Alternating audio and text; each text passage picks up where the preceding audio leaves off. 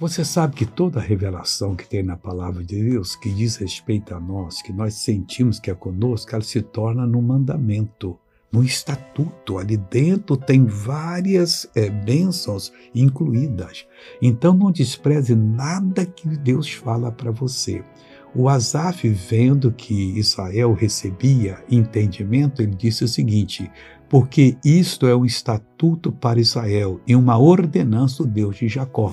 Então, a mesma coisa, você entendeu a Bíblia, aquilo ali é um estatuto para você, com várias bênçãos incluídas, e é uma ordem do Deus Criador dos céus e da terra, de nosso Senhor e Salvador Jesus Cristo, para você ser uma verdadeira bênção. Agora eu quero orar com você. Ah, meu Deus, obrigado por essa revelação. Como nós precisamos dela.